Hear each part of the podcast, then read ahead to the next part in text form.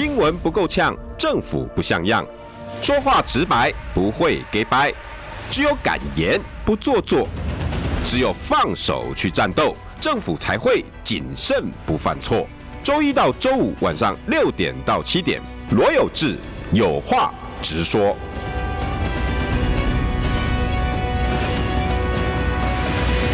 新闻不够呛，政府不像样。欢迎收听中广新闻网有话直说。大家晚安，我是罗有志。六点六分四十二秒。呃，你有没有犯错过？应该有哈，很多人都会犯错过。呃，但是，一一些的家庭犯错啦，朋友之间的犯错啊，说个道歉，那也就结了。可是如果在社会上犯错呢？哇，那个就要牵扯到很多法律问题了，包括嗯，小虫哈，你告我，我告你，诽谤罪。啊，那种是一个犯错，再大一点呢，抄袭别人、制著作权法重制，哇，那个又是一个很容易不小心就会觉得啊，我又没关系。比如说，呃，现在年轻人很容易把一些影片啊，哈，剪一剪啊，变成自己的。那如果只是自己观赏，没有开公开在 YouTube 上面，可不可以？诶，那那是可以的。啊，但是如果不是呢？如果我这样子把它。重置好，剪辑剪接以后，然后变得好玩，然后结果我还开盈利，你因为这样子还有赚到钱，那怎么办？那当事人就可以主张他的权利啊，这个怎么办？到时候告上法院，哦，那谁得吃官司的呢？所以哦，法律这个东西，大家有没有扪心自问？你懂吗？很多人是不懂法律的。那我因为我以前跑社会新闻，经常遇到的就是这些。被告上法院的哈，因为我们跑社会新闻分成几个部分呢，一个叫警政，一个叫做司法检调，那这个有时候都是连成一气的了哈。比如说警政，那就是警察嘛哈，警察负责的就是罚单啊、受理提告啊，好第一线的。那这些警察受理提告之后，就要移送法办。哦，比如说你今天你要告谁哦？你前一阵子不是选举期间，你告我诽谤，我告你诽谤，然后可以到警察局去，任何窗口都可以受理。那很多警察就会告诉你啊，这我跟你讲哈，你是啊彰化人啊，你要告台北人，你要到台北去啊，你不要不到我们这边来。那其实有时候有一些这种哦法律的尝试，诶，大家也要知道。那你告我，我告你之后呢，就要移送，有移送权就代表他有司法权。那司法移送之后呢，所谓移送法办，法办法就是代表谁？那就代表司法，就检察官呐、哈，法官呐、哇，这些种这种法律的基本常识，大家了不了解？今天呢，有一本书要推荐给大家，是我们立法委员写的哈，因为他本身就是法律专才，又有财经法背景。这本书哈，我看了第一章。好很多哇，这个一不小心你都会犯错的。这本书叫什么呢？美魔女律师教你生活不犯错。所以我一开始问大家，你有没有犯过错？但是你犯错的时候，常常大家惶惶不知所措，不知道怎么办。那家里面呢，跟爸爸妈妈吵个架啦，不小心弄个什么，道个歉就好了。可是，在社会上，你有办法道歉就结束了吗？我那不是哎、那再来第二个层次，就是你知不知道那个叫犯错？很多人不知道，第一章列出了一堆你以为没犯错的东西，可是人家告你可不可以？哎，可以哎。对，而且如果一旦要求偿，那个都是用比例来算的。嗯，我比如说这个它价值多少，我主张可以哦，这可以卖到一百万。我我跟你讲，你重制人家的作品，你可能罚起来就几十万上，甚至侵权，搞不好连整个著作权的主张。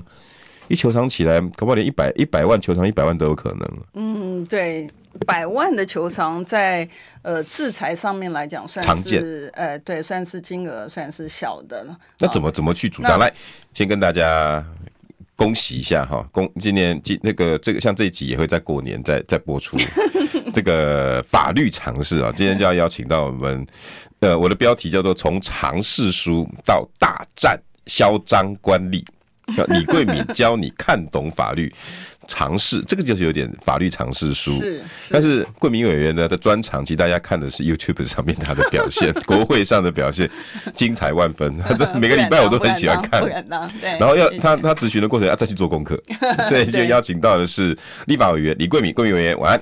呃，有志好，各位听众朋友，大家晚安，大家好。我先致个歉哈，因为我晚到了几分钟，因为对，因为立法院在那个朝野协商了，在协商什么东西呢？在协商产创条例，然后在协商这个刑法的这个修正。产创条例呢，我们刚才为什么花很多时间在立法院，然后动不了的原因呢？就是因为呃，我希望能够把中小企业纳入。那他现在呢，产创条例修正呢，就这不是我讲的哈，就是产业界的这个大佬。讲说，哎，你这个根本就是行政单位，根本就是为了特定的公司量身定做的。所以我刚好咨询的就是说，我也提出来版本，所以我希望能够把中小企业纳入。因为为什么？我们在上次节目中有讨论到，中小企业呢，它其实占了我们的，它的加速占了我们九十八 percent 哦，它聘用的员工占了八成。所以中小企业其实是一个我们真正一个能够让整个台湾社会稳定的一个呃重大的一个力量。否则的话，你占的员工占了八成，如果中小企业的发展，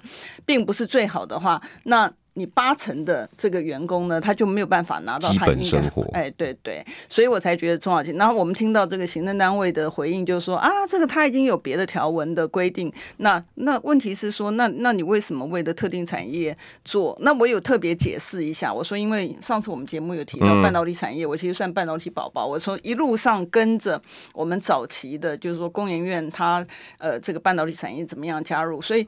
我我是绝对不会去偏颇说，呃，这个呃，好半导体的特别对谁好？对，特别对，我觉得不不应该是这样。桂民你看在眼里了。对，但我觉得就是说，呃，半导体我跟着他一路成长嘛，所以我绝对不会对不起他。但问题只是说，我们今天在讨论的时候，你国家的，你你你现在的整个产业的，的确是有倾斜的状态嘛。我觉得半导体产业之外，你应该很快的、及时的，再让年轻的朋友呢，像有一些的企业，你不能够这些租税优惠只有适用在特定的。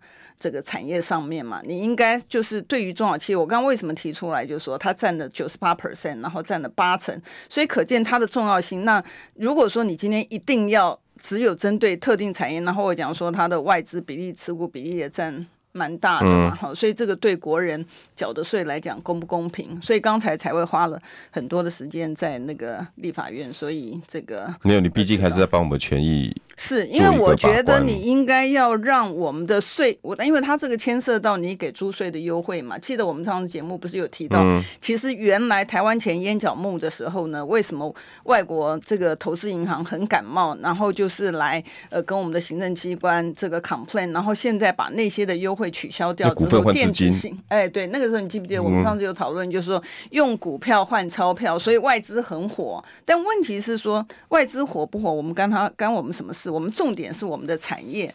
能够发展嘛？你一天到晚去喊什么租税公平啦，跟着外国人在喊什么租税公平啊什么？结果你最终的目的是我们的产业，你现在没有办法用股票换钞票，对我们国家的这个经济发展有什么样的好处？没有嘛？所以你今天经济部你不愿意把中小企业纳入你的产创条例，提供这个优惠，他觉得说，哎，一定要是什么具备国际的什么供应链，关键的供应链。那那你中小企业怎么会中小企业怎么会符合你的没有这个对是那不过他广大的劳工那就就没有办法在因为他企业比较稳定然后安身立命嘛其实这个才是影响大的啊对影响很大所以我刚才才在讲说最起码我们逼出来一点承认这个条文里面不含中小企业。那你前面就不要糊弄嘛。那我只有讲，就是说，那你不含不把中小企业纳入的一个原因是什么原因？嗯，你要说清楚讲明白。如果你今天真的说你需要这个台积电，然后呢，你要把它，你你要给他这样子的这个优惠的话，也没关系。那你就讲说，那你中小企业比照办理的条文，你什么时候出来？嗯。好，你什么时候出来？你也应该要赶快，因为毕竟这个钱其实是国人的钱嘛。那你占的聘用员工八成，你这钱当然还是应该用在国人之上，还税于民，你都还没有做呢。那这次的加那个那个超增，其实很多都来自于中小企业。对呀、啊，他占了，他加速占加速。你看，像然后然后这个，而而且我我我举个例啦，我我并不是反对，但是我觉得说你还是要对于台湾的经济的。发展除了半导体之外，你还要扶持其他的产业。嗯、然后呢，对于其他的产业呢，还有一点很重要，就是说上一辈子李国鼎先生，我上次有讲了嘛，我是半导体板块，我跟着他们一路走过来，从创投等等。那我们应该对于下一代，我们要创造一个新的产业。那你要给他一些的优惠，让他愿意投入。比如说，你要他企业转型，你其实转型要给他诱因啊，不然他投进去研发，研发的钱常投进去是有去无回的。对。对不对？那你你如果没有给他任何的诱因的话，你你只有光说啊，你要做研发，你要做研发。他的钱都投入，他还要帮你养八成的员工，对不对？然后他的钱投入研发有去无回，然后那成功的那几家在被上游吸收，对，然后变成大公司兼并，那那那那、啊、就不公平嘛。所以才会刚才花了一点时间，所以真的很抱歉。不会，谢谢贵民委员，抱歉帮我们把关。嗯、不过今天真的 对，刚刚提到其实就是法律嘛，法律有公平吗？对，也不可能完全。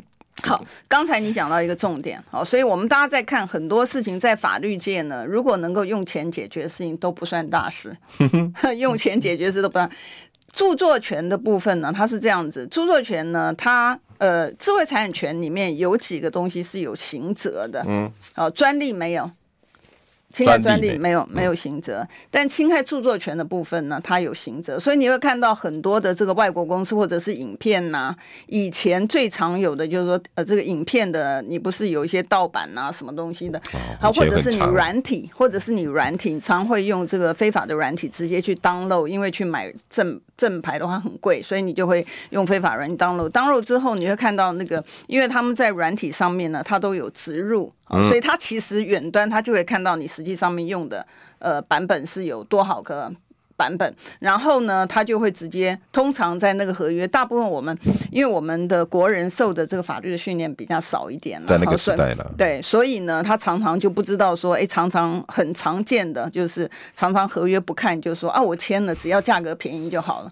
那那里面呢，就会有这个 audit right，就是他可以去稽核，嗯，结果他稽核，你看到像那个软盟啊，软体那个联盟的时候，他们也常常去，就是。到你公司去，直接就去看说，哎，你公司有多少套这个软体，跟你取得授权的版本不一样，所以你要赔。每一次要喊出来的金额，哈，都不是用新台币计算的，都是用美金计算的，所以那一赔起来的金额呢，都非常非常庞大。但是我们还是讲说，即便你是用。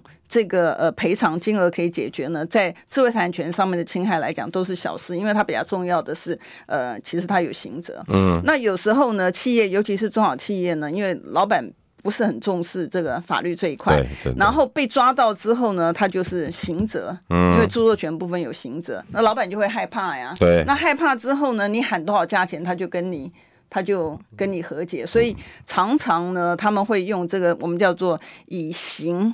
用形式来胁迫，哎、嗯，以形式逼民的这个情产生嘛，哈，所以，呃，著作权是一个商标，也是，嗯，但著作权它是告诉乃论啊，什么叫告告诉乃论呢？就听众朋友，就是要这个权利人告了，他才会成案，嗯，好，权利人不告，他就不会成案，所以在这个书里面，我们也举了一下古阿莫，呃，对，二创，对不对？那个事情我真的是。谷阿莫的情形呢，大家就会觉得说，哎，谷阿莫在做啊，所以谷阿莫的事情我可以做啊，你知道？然后你看法院呢，法院判一个不受理，所以呢，这个没事的，这是 OK 的，但这个就是错的，为什么呢？嗯，因为谷阿莫的当初呢，他其实是被起诉的，嗯，啊，起诉完之后，他是因为和解。和解的关系，古阿莫主要是做那个电影介绍的。对，电影介绍，它有分两种，有一种就是说你不是介绍，你就直接把他的影片直接就 copy 的，呃，download 之后，然后你就播出了。嗯、因为如果你用、嗯、你用呃影城或者是电影业电影商他们试出来这些短片，那公开那个应该是没有什么问题的。但是很多时候你会。嗯，在电影的播出过程，或者是你再拿以前的东西再来，因为因为他的他常常介绍二集、第第三集、第四集，然后就把之前的电影片段再拿出来，然后剪辑说，哎、欸，当时是这样，然后现在是这个样，第二集将要讲什么，又爆雷，又是一个，哇，那个时候我们突然觉得应该没事啊，因为大家都这么做啊。对，所以千万不要因为有人做，抱歉，我刚刚喝多喝点水，我刚刚喝水呛到。你知道，千万不要因为没有人曾经这样做，你就认为它是合法的。No，这是错的哈。所以呢，如果你把原来的片子呢，你直接把它直接拿去播出，假设你没有，因为公开播送权也是著作权的一种。哦，公开播送权也是著作权，就像我们现在直播完，然后公开的在 YouTube 上面再播出了。那如果你要把我们这个对话内容拿去用他自己，然后说经过你的没有经过同意，他不可以。哦，嗯，他不可以，所以他要经过你的同意。那我们讲说古阿莫他不一样，他不是重置，他是改做。嗯，他改做呢，他就把你这个东西。截一段之后呢，然后他评论。我觉得，你先把喉咙清干净。我因为委员今天好一整天的那个会期都在讲话，都在讲话，真的很需要水啦。嗯。不过这个大概哈，我我我其实我们做网络的，或者是要在 YouTube 用习惯的朋友，常常会犯这种错。我们都觉得、嗯、哎，又没关系啊，我又没有要侵害他，我没有犯意。嗯。啊，我是为了这个好啊。嗯。比如说我以前常常会送会上一些节目，哦，TVBS 的啦，哈，大白话啦，让他流量。对。对，那我说我想说应该帮助你流量啊，我就。把我自己讲话那一段，把它剪下来，放在我自己的 YouTube 上面去播放。这要改做，哎，这样不太行哎。对对对，但有一个情形哈，第一个就是说他同意，嗯，所以我跟制作单位讲，对他同意没有问题啊，他同意，因为他对他来讲，他这个流量是这个散出去的嘛，哈。对。第一个，如果你取得他的同意或取得他授权，他是没有问题的。对。如果你没有的话，他是不行的。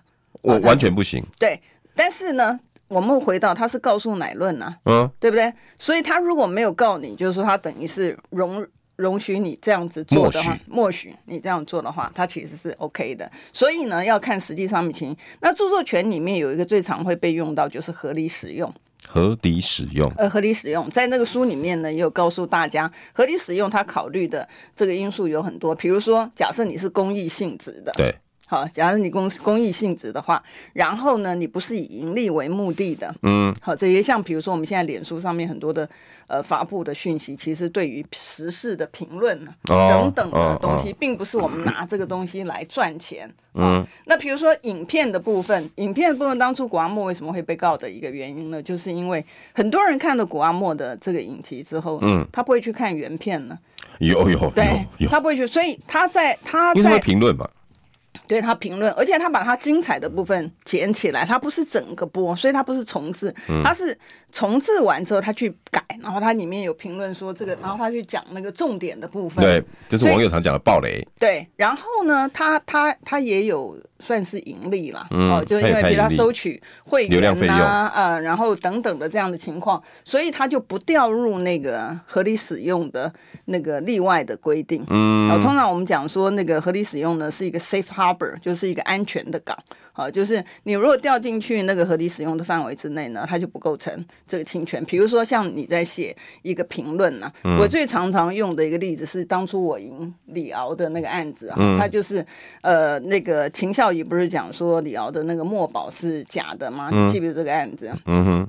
很早期的时候，然后那电视台呢，我是代表电视台了哈，电视台的律师，电视台就播出说，哦，秦孝仪讲说这个李敖的这个墨宝呢，它是假的，嗯，然后呢，但李敖呢表示是什么东西，这很正常啊，嗯，这个你就是对，是评论啊，就是说你是一个我们讲说你对于事实的一个报道，嗯，当然是可以的，可是电视台就被李敖告了啊，李敖就是说秦孝仪已经讲了，他是。呃，我的墨宝是假的，这是诽谤。你再重复他的这一次。第二次的诽谤，你还是传播，你传播，对对，而且增加了那个 传播的力量，然后又增加这个老百姓的这个这个这个想法，他觉得说，哦，这个他的一定是这个诽谤罪，对，诽谤罪，但事实上不是了哈，所以我们讲说，如果这样子，那很多新闻频道争论什么几乎都不用做了，对呀，不可能啊，对，所以呢，呃，其实著作法权法里面规定，呃，观众朋友只要记得一个概念。哦，著作权里面呢，它有很多类型啊，比如说它有我们刚刚讲说重制啊、改作啊，这些都专属著作权人所有。嗯，啊，还有公开播送，哦，这些也是著作权人权利是他的。哎，对对。再来讨论就是你怎么用，你如果合理，或者是没有恶意，或者是没有盈利，很可能在那。刚刚委员说 safe harbor 里面，对我我们要提到的就是说，但是观众朋友要注意，我们再举个例，哎，我记得我曾经讲过，就是说，比如说像 KTV 啊，嗯，你要知道著作权里面，当你取得授权的时候，你不要讲说，哎，我跟权利人取得授权，他就 OK 的，不是哦，不是哦，嗯，你知道一首歌里面呢，KTV 里面，你也想说，哎，它有这个音乐，嗯，好，然后它有词曲。啊，然后他有这个试听，你知道，所以你要确定你签约的时候取得授权的时候，这一些的权利都都含在里面呢。作曲人对，不然的话你没有含在里面。他说你你说我取得的这个，比如说我取得歌曲的那个呃这个授权，对，可是呢我没有取得视听的授权，你就还是一样会有争议，然后还要两边去谈谈半天。所以作权这个东西，呃，作权东西呢，其实它是很怎么样讲？它它是它是很细节的啦。所以你对于那个部分呢，其实要真正要先确认。你想要做的事情是涵盖在被权利人授权给你的范围之内或同意的范围之内。让如果不能够掉进去那个范围之内，你就要确信你是掉进去合理使用的范畴，那你才会安全。那你如果两个通通都不掉进的话，那你就要祈祷，就说权利人不要来告你。我们都以为我们都懂哎。没有，但告诉乃论的期间，它有时间限制嘛，就是六个月。嗯，好，六个月期间，但你也我只要看我的那个 YouTube 播出，六个月 safe 了。但你要记得还有另外一个呃，啊，还有啊，的地方哦，就是说，比如说你今天播出的时间点，今天是一月五号嘛，对不对？那你刚刚说七月五号，呃，六六个月，这个这个，但问题是说，如果你是持续播出，那就是你最后的那个时间点。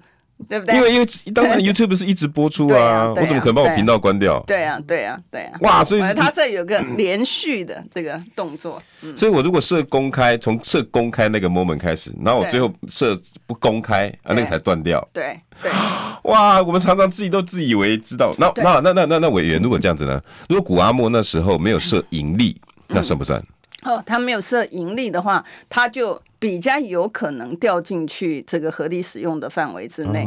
你有没有影响到别人的原来权利人他的这个？比如说他播送，因为大家因为看了你的东西不愿意去看，因为合理使用它有好多个 factor 啊，比如说它里面有什么是不是公益啦，会不会影响到呃这个原来权利人他的收益啦等等的这些全部都是会纳入考虑。哎，我们广告后再来谈吧，因为我里面看到很多的关键重点，包括有的电影院主张说，因为有人看了之后发现电影不好看，不来了。嗯，哎，这也。也是一个哎、欸，所以哇，著作权法原来我们都不知道。广告回来，新闻不够呛，政府不像样，最直白的声音，请收听罗有志有话直说。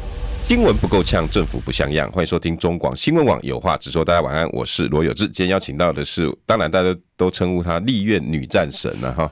但是今天我们暂时先跳过哈。新加妮桃快过年，等一下要请贵民委员跟我们拜个早年晚年的哈。是。呃，这本书大家一定要去注意，因为我看了之后我自己都吓一跳。因为但现在网络大家太频繁了，看到谁的作品，然后又简单嘛，比如说 YouTube 后面只要改几个那个密符码 ST 啊什么的就可以下载了。下载之后呢，现在的剪接软体又很便宜，所以大家常常拿来剪着剪着剪着，然后放到自己的 YouTube 上面。你看，这个就是我的观点。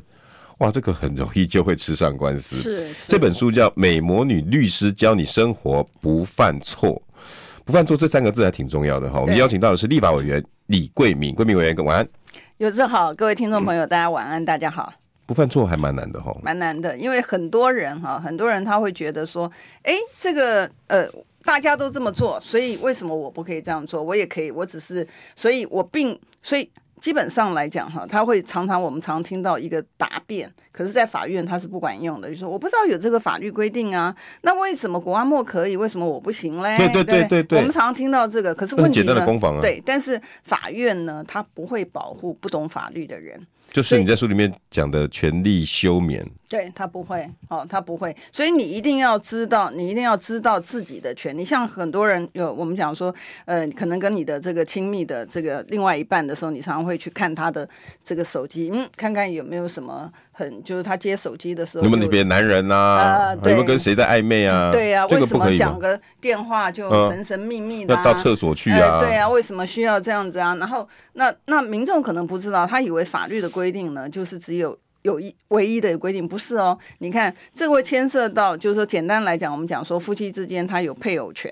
对，哦，有配偶权，所以呢，在民事的实际上面判决里面就有说，哦，这个本于他配偶权，本于他，比如说电话来的时候，那常常呢，可能这个电，呃，然后可能你会帮他代接啦，什么东西，就是本于这个夫妻之间为日常生活的这个代理人，所以他认为就是说你。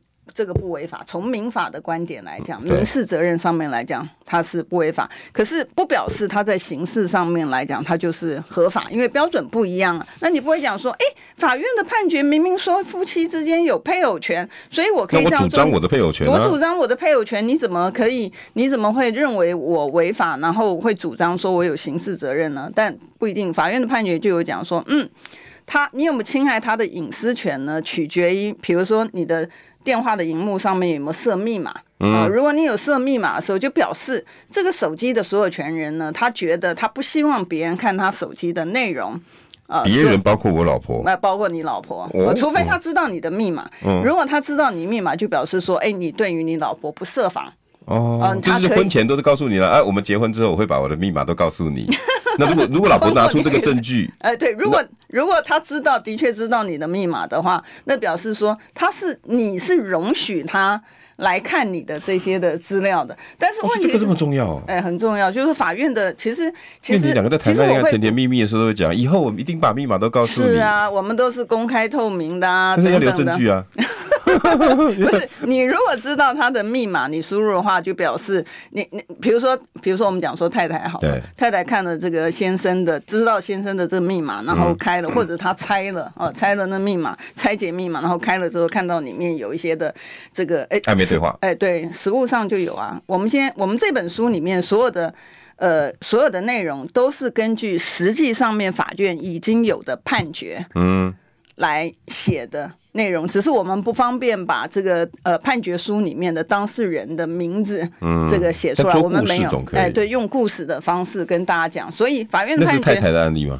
对法对太太的这个案例，然后呢，这个后来在那个判决这个书里面呢，他就实际上面发现，这个先生的确是跟第三人这个有这个外遇，哎，对，的确是有这个情形。那判决书其实我会鼓励大家说，有空的时候去看判决书啦。不过判决书通常很长，对，可它它其实比你戏剧的编剧还详尽，为什么呢？因为它细节的部分都还会描述，你知道？对、啊，那个里头有讲那么清楚，里面有有有有，真的这些其实真的看判截图都。呃，他没有截图啦，他就会讲说这个，比如说它里面，比如说你的 line 里面有什么样的一个内容，哎，对他，他他还是会出来。如果跟那个判决是相关的，他会出来。哦，跟判决的内容不相关的，他不会，他不会出来。我看你今天是主张配偶权的判决，还是主张说侵犯隐私权的判决？对，所以它里面也会告诉你，判决书里面也会告诉你说，哦，那个这个先生呢，他之所以在他手机里面设定了密码，就表示说。他不希望任何人能够看他手机的内容，嗯，所以他对他手机的内容，他拥有这个隐私权。嗯，你知道判决书里面，所以我才鼓励大家，如果有空的时候闲来无事的话，看一下判决书，其实也是。蛮有意思的，里面的故事有些真的是，真的是真的还蛮蛮精彩的。我以前也要看的，我以前社会记者，看那个司法那那新闻稿一出来，以前我还会给我们整个判决哦。对。那后来因为太细了，我真的可以，我我可以理解给桂明委员说的很细。对，你可以看他那个事实的部分，我觉得你去看他事实的，你因为如果你对于那个法律的东西没什么兴趣的话，你没有，但是你去看那个事实部分，其实也是蛮有趣的，因为里面一定会有原告主张什么东西。东西，然后被告主张什么东西？就像我们讲说，看那个手机的部分，我们刚刚说说，哎，你本于配偶权没有错，你是的确是本于配偶权的话，你可以去这个你在民事上面来讲你是 OK 的，嗯，但不表示你刑事上面是 OK 的。所以刑事上面来讲，如果他呃配偶权是一件事情，可是侵犯隐私权是另外一件事情。所以你不是说一件事情只有一个法条规范。所以通常一件事情呢，我也常常跟我的学生讲，就是呃。学校在考试的时候呢，他不会说。呃，今天是刑法的课程，所以只考刑法啊，嗯，然后其他民事的东西你就可以不要去管它，不对的，因为在实际生活上面来讲，一个事件的发生，它一定是含刑事的，你要看有没有刑事责任，然后看你有没有看民事的责任，然后你要看这个行政的部分。你还记得里面我们也有提到泰鲁格的案件，对不对？泰鲁格的案件，泰鲁格的案件的话，你就想，哎，主管机关有没有责任？嗯，对不对？然后受害者的家属、受害人。呃，或者是往生者的家属，他有什么样的一个权利？然后像里面，我就觉得那个公开劝募，我就会觉得卫福部简直是荒唐到极点，因为法条明明写的公益劝募条例里面的主管机关是卫福部，对，对不对？哪里有你自己主管机关自己去劝募的？然后你钱用到哪里？这也也也也没有说清楚讲明白，林林总总的东西。那为什么当初会用呃会出这个书的原因呢？是因为呃其实里面相关的部分呢，要么就是这个呃民众来请愿嗯的时候呢，他的这个问题。那我常常在回答的时候，因为我职业律师。这个呃，将近四十年嘛，好、嗯，所以我常回答的时候，我说，哎，这个很简单，这个怎么样？然后我助理就讲说，委员，你很简单，可是对别人不简单，真的是，你要讲清楚啊，真的，因为你们经营在这个法律条里面太久，而且那个逻辑之清楚的，在你脑袋里面已经变成一个一个 data，对。可是我们这种被告的，或者是要告人家，嗯、那个常往往不知所措，你知道吗？嗯、那你们常律师跟我讲说啊，这个干单呐，或者什么？啊，我是不是急了？那位的，叫搞好力处理？但是卫福委员不这么认为哦，他认为这个法律哈，大家自己的人生要自己顾，对自己的人生自己顾，这真的很重要。嗯，你你你你必须要有这些常识在啦。对，包括你就算是找律师，对，你也得要跟律师对话啊。是，你不能一小白一个。嗯，那律师，你告诉我要怎么做？嗯，那你自己的主张权利到哪里？你的清晰度去哪里？你自己最清楚。对，你发生什么事？你有没有做过？广告回来。新闻不够呛，政府不像样，最直白的声音，请收听罗有志有话直说。新闻不够呛，政府不像样，欢迎收听中广新闻网有话直说。大家晚安，我是罗有志。过年了哈，今年是兔年，对，我们要请委员跟大家拜个年，好不好？好，祝福大家一下。对，呃，祝福大家，应该讲说，呃，玉兔迎春，哎，嗯，钱兔，前途似锦，前途似锦，前途市井，前途似锦。这个呃，兔年行大运，嗯，Happy New Year's to, you。这段我可以拿来重置吗？可以，可以，可以，欢迎，欢迎，欢迎。昆明委有授权重置，这个我就大家都祝福的话是大家都通通都可以。对，我没有违反了公益，没有。对，我这是 Safe Harbor。对，Safe Harbor，这个没有问题。欢迎大家把这段重置，好吧？贵宾委员授权啊，他祝福大家的这段兔年行大运，前兔似锦，好吧？可以做哦，拿到你的脸书上，然后祝福大家新年快乐。对，新年快乐。这个就是法律。呃，对，对不对？嗯，但是里面有写了很多很多都跟生活有关的。对，我们里面其实第一个就是就是呃跟时事有关嘛，哈。前一阵子大家创啦、重置啦，跟时事有关的就是抄袭跟这个参考的界限在哪里啊？然后然后第二大第二章就是网络。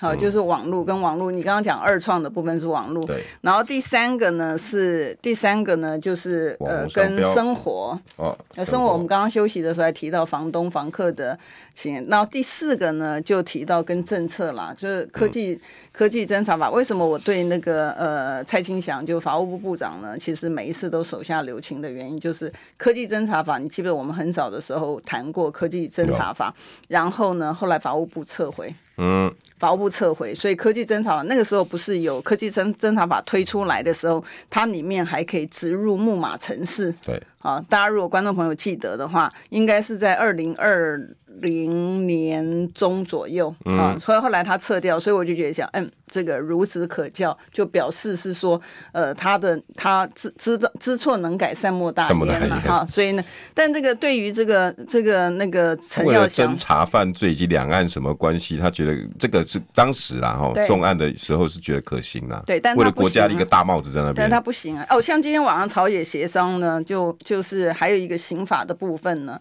呃，我要求就是说他要把刑责提高，他是怎么样呢？他就是透过他去侦测。你你的位置，嗯，这不行啊！这你你你的你的，但是但是法务部不同意了哈，所以才会有这个呃朝野协商的这个问题。他你在哪里本身也是你的隐私，当然。好，比如说你你喜欢去你喜欢去呃健身房，好，就知道你就他就知道说你是喜欢运动的人，嗯，好，然后呢，大数据就是这么来的，对对对，然后呢，比如说哎，你喜你去教堂啊，就表示哦你是基督徒，呃，那你去庙宇啊，就表示说哦你的宗教信仰是什么，所以他可以从你的定位里面呢，可以去了解你这个人，所以。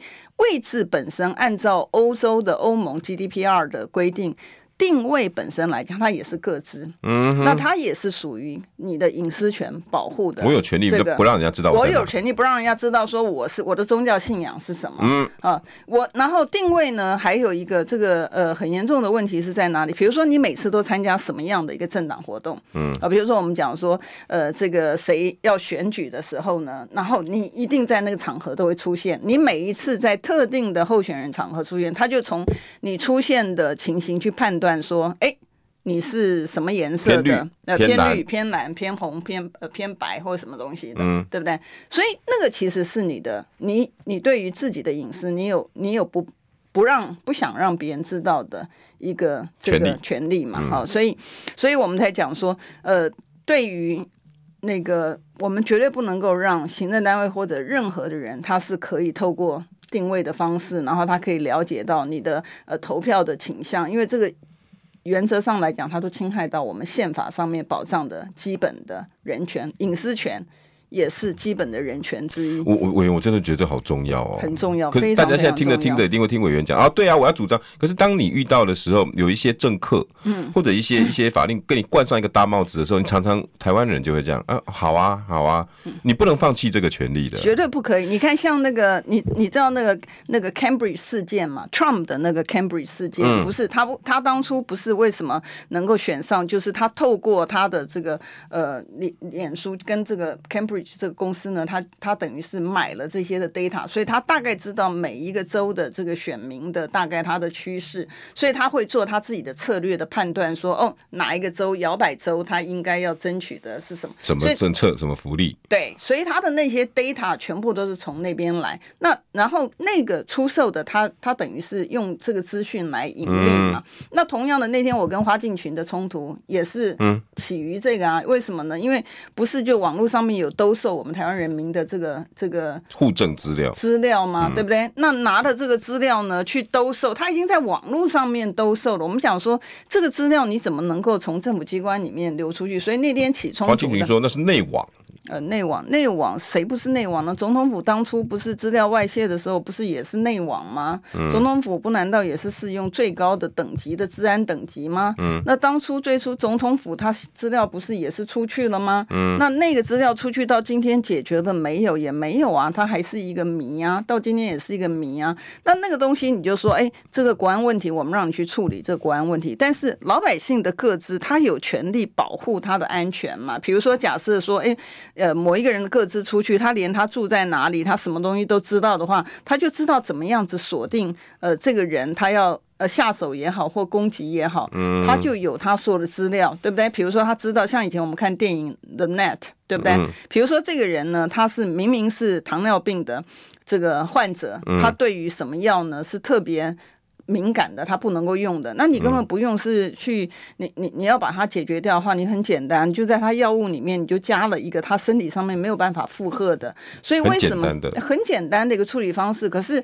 问题，这就是为什么各资它不能够外流，尤其是敏感各资啊。敏感各资呢，就包括它的这个、呃、医疗的这个记录啊等等的这些的这个情形，所以我们才在讲说，每一个人的基本权利、隐私权是宪法保障。民主国家里面呢、啊，如果你不是民主国家，当然我们不我们不论，但是只要在任何的民主国家里面，基本人权里面一定含了言论自由，一定含了你的这个隐私权，一定含了你的财产权。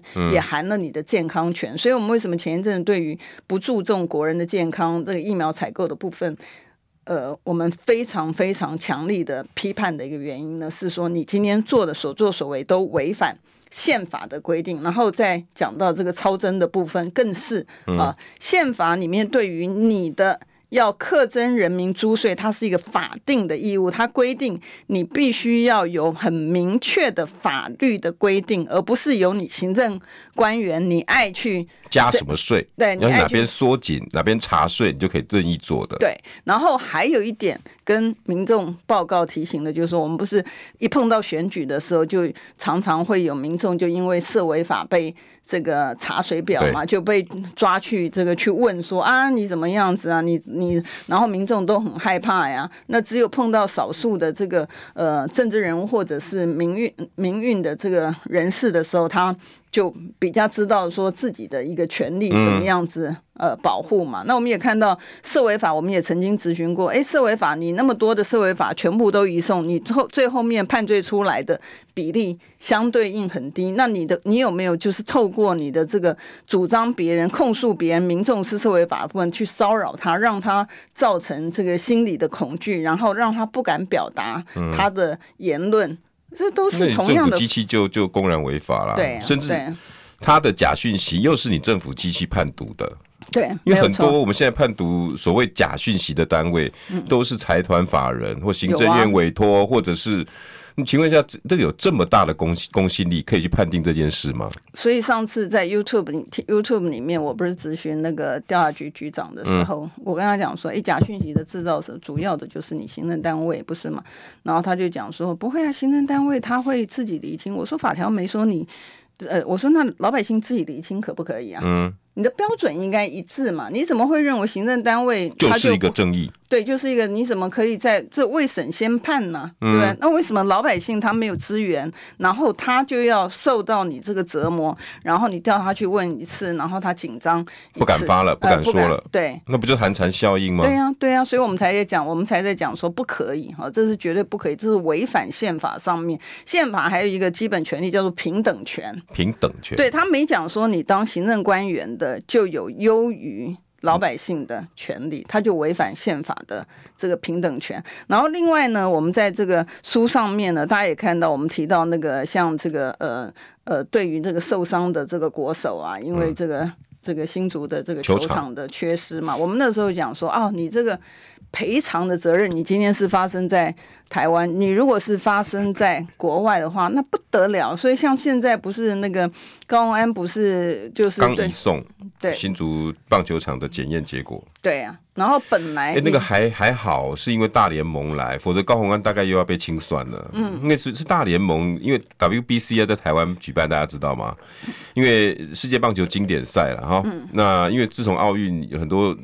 场次都都没有棒球比赛，有经典赛变成是最高殿堂了。台湾这次要办，那新竹变成一个很重要的热身赛的场合，那也这么刚好，因为之前出事了嘛，对不对？所以大联盟呢就就特别要去看一下新竹棒球场，那也去了。然后可是呃，他们非常的哦，我觉得外国人对法律法令那种执行很严谨，他就为了要看球场有没有积水，直接放水，放完之后他发现，其实三十分钟还不退。他就觉得，哎、欸，这个土壤怪怪的，那可不可以我带带走一点，我到大联盟去化验？